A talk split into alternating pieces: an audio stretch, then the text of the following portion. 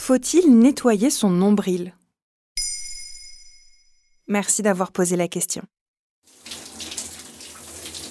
La plupart d'entre nous ne prêtent aucune attention à cette petite zone du corps qui est souvent négligée sous la douche. Pourtant, le nombril, qui mesure 2 cm de diamètre environ, serait la partie la plus sale de notre corps. Peau morte, fibres de vêtements, résidus de savon et transpiration s'y accumulent. C'est un véritable nid à bactéries qui compte plus d'une soixantaine d'espèces différentes de champignons, levures et bactéries. Comment se forme le nombril? Le fœtus est relié au placenta via le cordon ombilical pour être alimenté en nutriments et en oxygène pendant la grossesse. Le cordon ombilical est coupé à la naissance. Le nombril est une cicatrice qui se forme lorsque le petit bout de cordon encore attaché au ventre du nouveau-né finit par tomber au bout de quelques jours après sa naissance.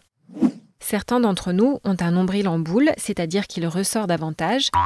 D'autres ont un nombril creux, plus ou moins marqué, qui est logiquement plus susceptible d'être sale. Globalement, c'est aussi le cas pour les hommes car la pilosité abdominale retient plus facilement les différentes impuretés.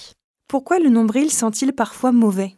Comme on l'a vu, il peut contenir une forte densité de microbes, que ce soit en nombre ou en diversité. C'est l'activité de ces bactéries qui génère des molécules malodorantes. Interrogé sur RTL dans l'émission En pleine forme le 15 juillet 2018, le docteur Frédéric Saldman explique. Ce petit trou, peu accessible et à l'abri du gant de toilette, recueille des gouttes d'humidité qui vont assurer la croissance des bactéries. Selon le médecin, appliquer un peu de savon doux sur un coton-tige ou le petit doigt, puis nettoyer, rincer et sécher le nombril une fois par semaine serait la manière la plus efficace de le nettoyer. Sécher l'orifice a son importance pour éviter l'humidité et donc le développement des bactéries et champignons. On utilise de préférence un savon doux pour ne pas perturber le microbiote de la peau.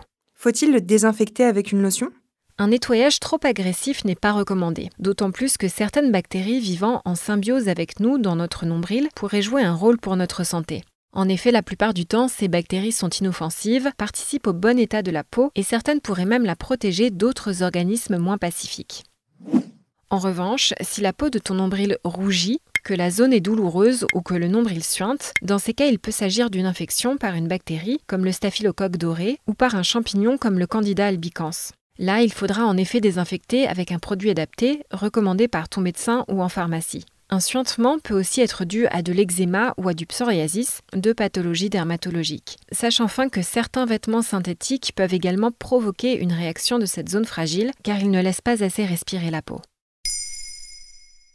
Maintenant, vous savez, un épisode écrit et réalisé par Émilie Drujon. Ce podcast est disponible sur toutes les plateformes audio et si cet épisode vous a plu, n'hésitez pas à laisser des commentaires ou des étoiles sur vos applis de podcast préférés.